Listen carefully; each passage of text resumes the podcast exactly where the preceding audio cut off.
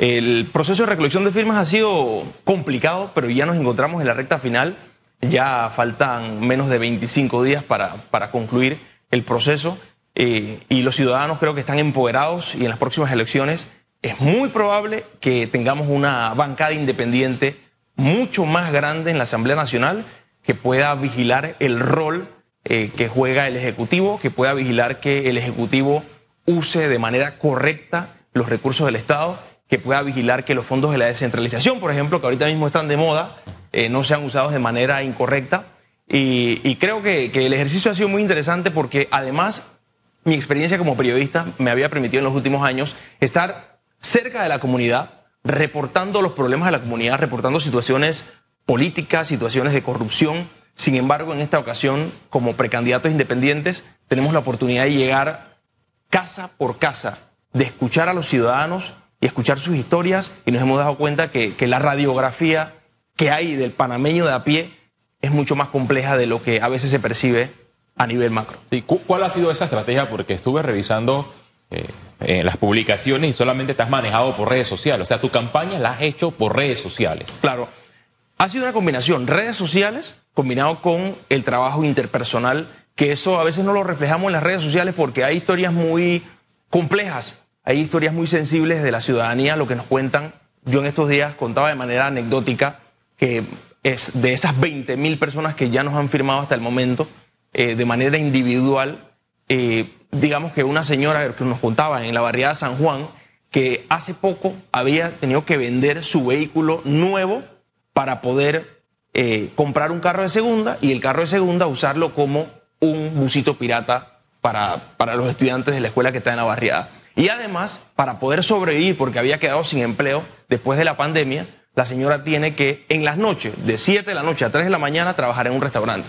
O sea, eso es una historia tétrica y esa señora hace eso del lunes a domingo para poder alimentar a sus cuatro niños porque es una madre soltera. Entonces, hemos tenido que combinar el trabajo de las redes sociales que lo estamos usando para fiscalizar que el uso correcto de los recursos del Estado se dé y por otro lado para empoderar al ciudadano para saber que desde ya, no solo cuando ganemos, desde ya tienen una representación real. He visto algunos videos tuyos donde haces el recorrido en tu circuito y hay obras abandonadas, pero tienen plasmada el letrero de que en efecto hubo una inversión millonaria. Sí, la campaña que hemos denominado ¿Dónde está nuestra plata? Es la pregunta que todos los ciudadanos tenemos que hacer.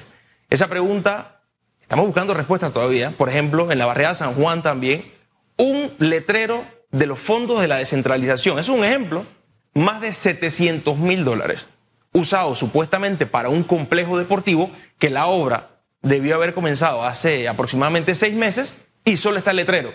No hay ni siquiera un bloque puesto. Entonces, cuando le preguntamos a los miembros de la Junta Comunal, al representante, ¿dónde está nuestra plata? No nos supo responder. Otro ejemplo, en el cruce de las Mañanitas.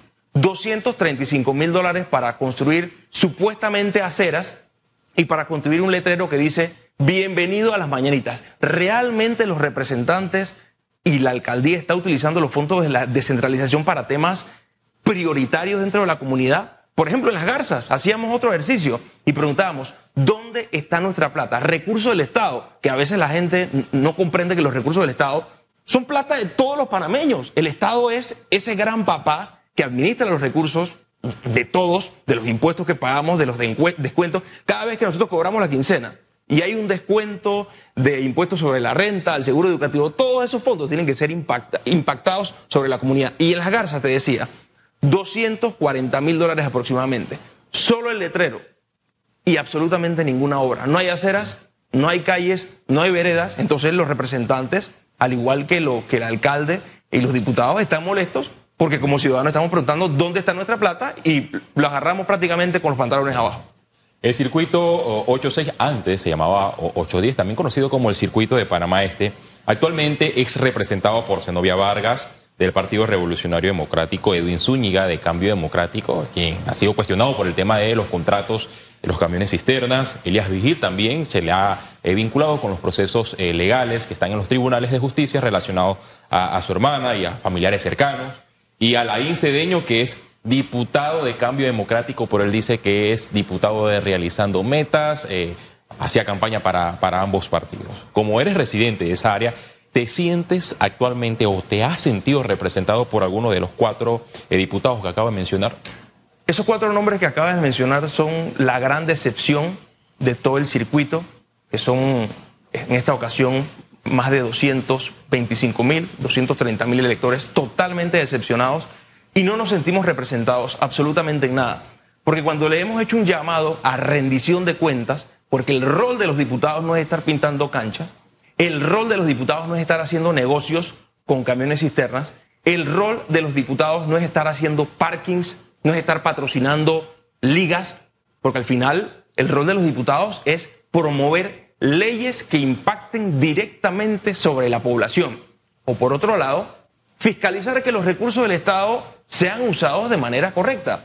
En lo personal, no me siento representado y justamente eso fue lo que, en parte, me motivó a dar el paso de, de correr como independiente. Cuando yo veo desde hace algunos años que los candidatos probablemente los más fuertes iban a ser estos cuatro nombres porque al final los que están en el poder son los que tienen acceso a los recursos del Estado a través de la descentralización, a través de nombramientos, a través de un montón de, de prebendas y, y beneficios que tienen que ser eliminados en su momento. Yo dije, ¿sabes qué? Si esas van a ser las cuatro opciones más fuertes, simplemente tengo que dar el paso adelante y que la gente salga a votar. En las elecciones pasadas, por ejemplo, más de 55 mil personas de mi circuito no salieron a votar. Y cuando yo les pregunto, ¿por qué usted no salió a votar? A muchas personas que dicen yo no voto, me dijeron porque no hay buenas opciones. Entonces estamos aspirando en esta ocasión tanto al cargo de diputado en mi circuito y también estamos tratando de ayudar a algunos representantes independientes del, del, del circuito, 86 antiguo 810, para que haya un relevo generacional. Eso de representantes que tienen 25 años y 30 años tiene que acabarse. En este recorrido que has hecho para el proceso de recolección eh, de firmas, ¿has tenido problemas con los bastiones políticos que comandan o que dirigen estos diputados en su área? Si te han dicho, mira, esta área pertenece a X diputado y no puedes recoger firmas. Por supuesto que sí. Y se han introducido apoyando a otros candidatos que han tenido un manejo de recursos económicos importantes. Y hay que decirlo, sin la debida fiscalización, pese a que evidentemente está corriendo la plata en, en, algunas candidaturas independientes para todos los cargos, no solo para el cargo de diputado, para los cargos presidenciales, para los cargos de alcalde, para los cargos de representante de corregimiento. Sin embargo, el trabajo nuestro ha sido de casa en casa y dando la cara, porque hay muchas personas que no se atreven a llegar a las casas en Panamá Este y decir yo estoy corriendo como independiente porque el ciudadano le va a decir yo te conozco, estuviste en un partido político y estás caminando con miembros de partidos políticos disfrazados de independientes. Así que tenemos que desde ya fiscalizar quiénes son los candidatos a todos los cargos y simplemente el día de las elecciones tomar la decisión. De salir electo, ¿qué es lo primero que harías al ocupar una curul en el órgano legislativo? ¿Cuáles serían tus principales propuestas? Y esto eh, se lo menciono porque aquí llegan los, los, los, candidatos a diputados, prometen de todo, pero cuando llegan a la Asamblea se olvidan de, de sus promesas. Es más, la Asamblea Nacional al principio fue conformada por cinco diputados de la libre postulación. En el camino uno salió, renunció a la bancada y en ocasiones cambio democrático, en otras ocasiones del PRD. ¿Cuál sería en sus, los, las propuestas principales de Bexera y Richard? Sí. Félix, tú y yo somos producto del el trabajo familiar, pero además del trabajo familiar, somos producto de la educación. Ambos venimos del sector público y así como tú y yo miles de jóvenes que atravesamos la educación pública.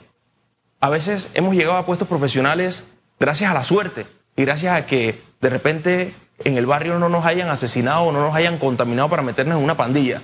Yo creo en la educación. Por lo tanto, el primer paso que daría es impulsar una reforma educativa. Eh, yo creo que la educación no únicamente basta decir que la educación es prioridad, basta de dar los primeros pasos y basta de accionar. ¿Qué es lo que queremos mejorar? Queremos mejorar primero la estructura, construir grandes escuelas que simplemente alberguen a jóvenes y que se conviertan en grandes guarderías o en universidades eh, de, del crimen en ocasiones, porque yo te lo digo, actualmente hay escuelas donde jóvenes entran con armas, donde jóvenes consumen drogas, donde jóvenes venden drogas dentro de algunos colegios públicos. Yo te lo digo, yo pasé por el sistema público y yo sé lo que está pasando. Sin embargo, la primera propuesta sería promover una reforma educativa que impulse elevar la calidad de los contenidos.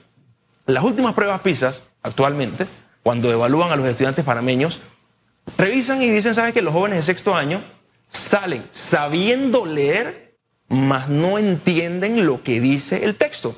Y esto demuestra únicamente una básica, eh, baja capacidad de comprensión lectora. Y eso tiene que ver únicamente con español. Veamos las redes sociales como escribe el panameño, por ejemplo. Veamos qué pasa en geografía, qué pasa en educación cívica. Y ahí cuando puntualizo educación cívica, esto tiene que ver también con la política. Hay muchos ciudadanos que piensan que la asamblea, el ejecutivo y el judicial son una sola cosa. O sea, no saben que existe una constitución, no saben cuál es la diferencia entre la constitución, las leyes un decreto municipal, un decreto ejecutivo, un decreto de la Asamblea. O sea, hay ciudadanos que tienen un entendimiento bajo y yo creo que a través de una reforma educativa vamos a poder, digamos, no en cinco años tener el impacto poblacional, pero sí en 25 años de los jóvenes que hoy están entrando a kinder vamos a poder tener una generación mejor educada. ¿Cuál sería la posición de Bexera y Richard de estar en una comisión? Por ejemplo, la comisión más peleada, la de presupuestos, junto a Benicio Robinson y Raúl Pineda, y que, se den estos eh, tipos de traslados que son cuestionados. ¿Cuál sería su posición? ¿Serías beligerante o apostaría al código de silencio para no tener una rivalidad con diputados que tienen un poder grande en la Asamblea? Lo primero que hay que preguntar es por qué los diputados, o algunos diputados, o muchos diputados, se pelea en esa comisión. Y se habla de cuartitos en la parte de atrás de la comisión, donde le dicen a los ministros, ministro, yo quiero una obra para mi comunidad, quiero nombramientos para poder yo aprobarle el crédito. Ministro, quiero este nombramiento, quiero este movimiento, quiero, quiero este, estos recursos para tal junta comunal para poder yo aprobarle estos recursos. Y yo creo que la posición que esperan los ciudadanos y la que vamos a adoptar nosotros como candidatos independientes de llegar a la Asamblea Nacional va a ser de vigilancia y fiscalización del uso correcto de los recursos del Estado. No puede ser que incluso las instituciones del Estado no trabajen de manera planificada. ¿Cómo es posible que un ministro de salud, un ministro del MOP, presupueste que va a usar X cantidad de recursos y a los tres meses simplemente se quede sin dinero para, para, para, para realizar obras? Yo aceptaría algunas instituciones que tienen que ver como con emergencias, algunas eh, instituciones que tienen que ver como con salud en caso de que haya un desabastecimiento de, medicamentos y se requiera una cantidad de recursos grandes, pero temas como educación, temas como obras públicas que se pueden planificar. Por ejemplo, ayer estábamos viendo el censo, los números del censo. ¿Cuántas escuelas se van a construir en el próximo gobierno, por ejemplo? Si tú le preguntas eso, y, espero que se pueda hacer, y los colegas periodistas lo podrían hacer, pregúntenle a los candidatos presidenciales cuántas escuelas se van a construir. Probablemente en los planes de gobierno no se incluye eso porque simplemente obvian, obvian los números que demuestra la Contraloría y es, por razones lógicas, en un circuito como Panamá Este, que tenemos casi 400 mil personas, casi 450 mil personas, únicamente tenemos dos escuelas hasta sexto año. Eso es imposible. Entonces, si tenemos un Estado que no planifica de manera correcta sus presupuestos, lógicamente vamos a tener ministros todos los meses yendo a la Comisión de Presupuesto. Eh, ya que hablas de escuela, eh, bueno, hay un tema que está sonando en los últimos días y son las manifestaciones de los estudiantes de los centros educativos. ¿Crees que en este gobierno ha alumbrado la, la estrella de la educación? Yo creo que el tema educativo sigue en crisis y la promesa de invertir recursos en educación o que la estrella iba a ser la educación eh, se ha convertido en un mero eslogan y no lo digo yo, hay que preguntárselo a los estudiantes que están ahí manifestándose. Yo vengo del sistema público, Félix, y yo no puedo evitar indignarme ver a estudiantes con los zapatos todo llenos de lodo, como los estudiantes del Moscote que salieron la semana pasada a protestar porque simplemente hay áreas que están en construcción, hay áreas que están incompletas, hay, áreas que simplemente no se ha invertido lo suficiente, o hay estudiantes que están dando clase en medio de murciélagos o de excremento de ratas. Yo pasé por el Remón Cantera, por ejemplo. Yo me gradué del Remón Cantera.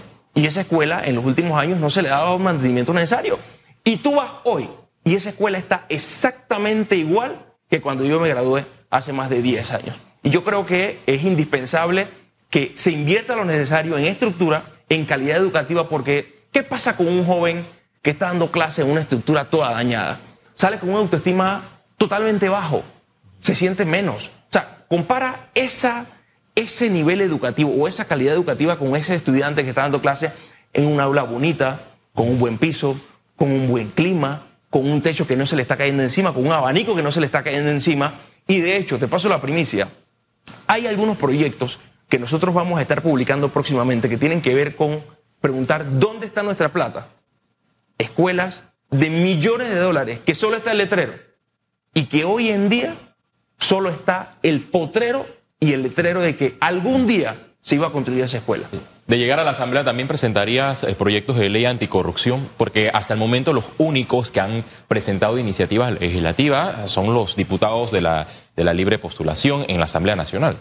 Hay que apostar a la transparencia, hay que apostar a la lucha contra la corrupción y no únicamente apostar desde los órganos del Estado, sino hay que ver cómo se involucra al ciudadano como vigilante que la corrupción no impacte las obras comunitarias. Y eso es lo que estamos haciendo últimamente. Yo creo que desde la Asamblea Nacional eh, este periodo legislativo tuvo una oportunidad de oro, pero lo desaprovecharon y lamentablemente los cuatro diputados independientes que están, Edison Brose, Gabriel Silva, Juan Diego Vázquez y Raúl Fernández, hicieron los esfuerzos, hicieron propuestas, sin embargo, no se pudo, eh, digamos, concretar lo que se esperaba, incluyendo eh, la modificación al reglamento interno de la Asamblea Nacional eh, así que yo, yo creo que hay que apostar a la transparencia y de llegar a la Asamblea Nacional, ojalá y tengamos una bancada mucho más grande.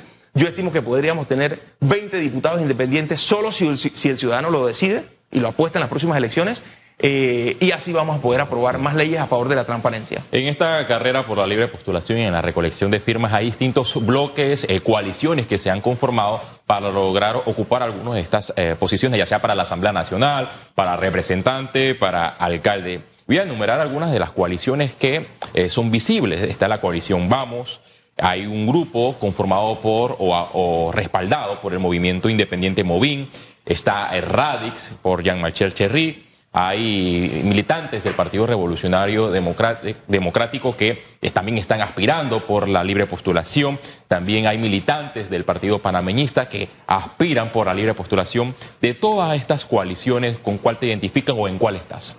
Mira, te cuento algo, y en esa misma línea, respetando todas las coaliciones que existen en estos momentos, al final todos queremos lo mejor eh, para el país y todos los que hemos, o la mayoría de los que hemos apostado por la vía independiente es que estamos cansados de los partidos políticos y del sistema que promueven los partidos políticos.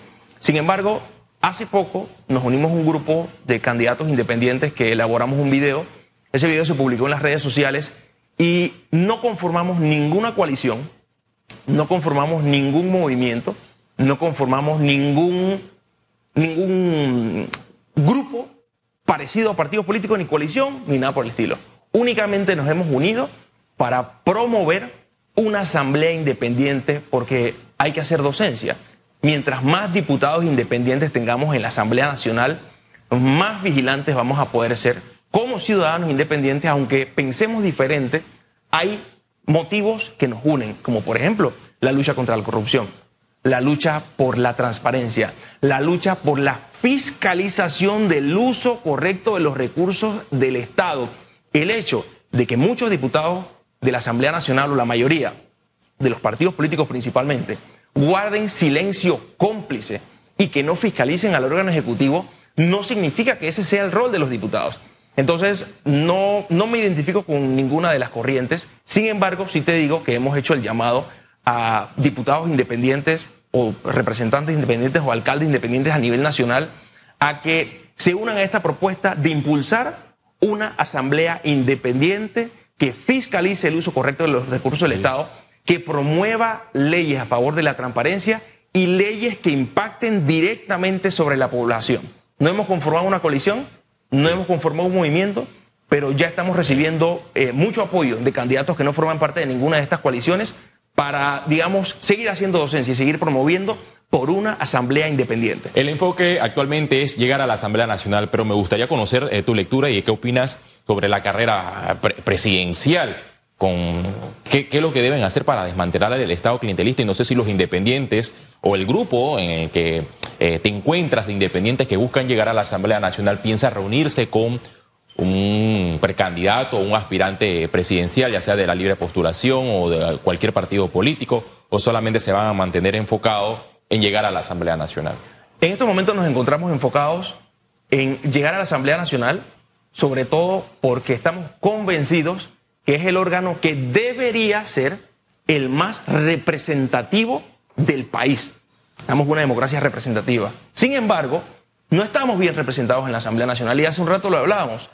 Tenemos, digamos, 71 diputados que muchos están señalados de corrupción, muchos están señalados de participar de la narcopolítica, muchos están señalados de situaciones irregulares que no tienen que ver con sus funciones legislativas. Y cuando tú ves al panameño a pie, y yo te lo digo porque yo he llegado a la casa de miles de personas a buscar las firmas, la mayoría de los panameños son gente buena, gente honesta, gente trabajadora, gente que está tratando de echar hacia adelante, gente que está todos los días pensando en qué pone de comer en su mesa, en cómo paga la educación de sus hijos, en cómo hace el sacrificio para pagar por 30 años su casa. Ese panameño trabajador no está bien representado en la Asamblea Nacional actualmente. Entonces estamos aspirando a que estemos bien representados en la Asamblea Nacional, con una democracia representativa real, y que desde la Asamblea podamos fiscalizar que el próximo presidente haga las cosas como tiene que hacer. Porque la Asamblea tiene muchas más funciones que simplemente eh, eh, aprobar leyes o fiscalizar. En la página web de la Asamblea y en la Constitución están eh, claramente establecidas las funciones de la Asamblea, así que estamos apostando únicamente a una asamblea independiente. Y en el caso de los presidentes que tú me mencionabas, Félix, hasta el momento no hemos visto ninguna propuesta presidencial que busque desmantelar el Estado clientelista que tenemos. Muchos eslogan, eso sí, hemos visto muchos eslogan, muchos que quieren de repente decir que quieren hacer eso, pero no han dicho cómo. Y hay que ver también los candidatos presidenciales de quiénes se rodean. Ese es el tema, hay que ver de quiénes se rodean nuestros candidatos presidenciales Dime con quién andas y te diré quién eres. Llevas más de 19 mil firmas y me gustaría por último preguntarte cuánto has gastado en este proceso de recolección. Mira, hemos apostado al voluntariado ciudadano. Eh, hemos tenido tres activistas hasta el momento, tres activistas fijas, eh, y muchos ciudadanos que cada vez que llegamos a una comunidad me preguntan cómo puedo ayudar a tu campaña. Y yo les digo, mira, puedes ayudarme poniendo un banner puedes ayudarme buscando las firmas de toda tu calle, porque se pueden hacer firmas a través de las videollamadas. Y yo creo que no pasamos de los 5 mil dólares, de la cantidad de, recursos que hemos usado hasta el momento, eh, porque justamente hemos apostado al empoderamiento ciudadano y no a la plata. Porque estamos cansados como ciudadanos de que en política se apuesta a la plata y que solo el que tiene más recursos tenga más oportunidades. Así que yo creo que vamos a seguir en esa línea. Estamos apostando a una campaña austera, eh, porque hoy en día el panameño está pasando hambre, está pasando el Niágara en bicicleta, como se dice, y yo creo que es una hipocresía que se usen miles de dólares en vallas publicitarias, que se usen miles de dólares en caravanas, que se usen miles de dólares en, en un montón de cosas, mientras que hay panameños que están pasando una situación difícil ahorita mismo. Peixeray Richard, gracias por su participación aquí en esta entrevista de, de Voto 24. Él es periodista y precandidato a, a diputado por el circuito 86. Nuevamente, gracias por su participación.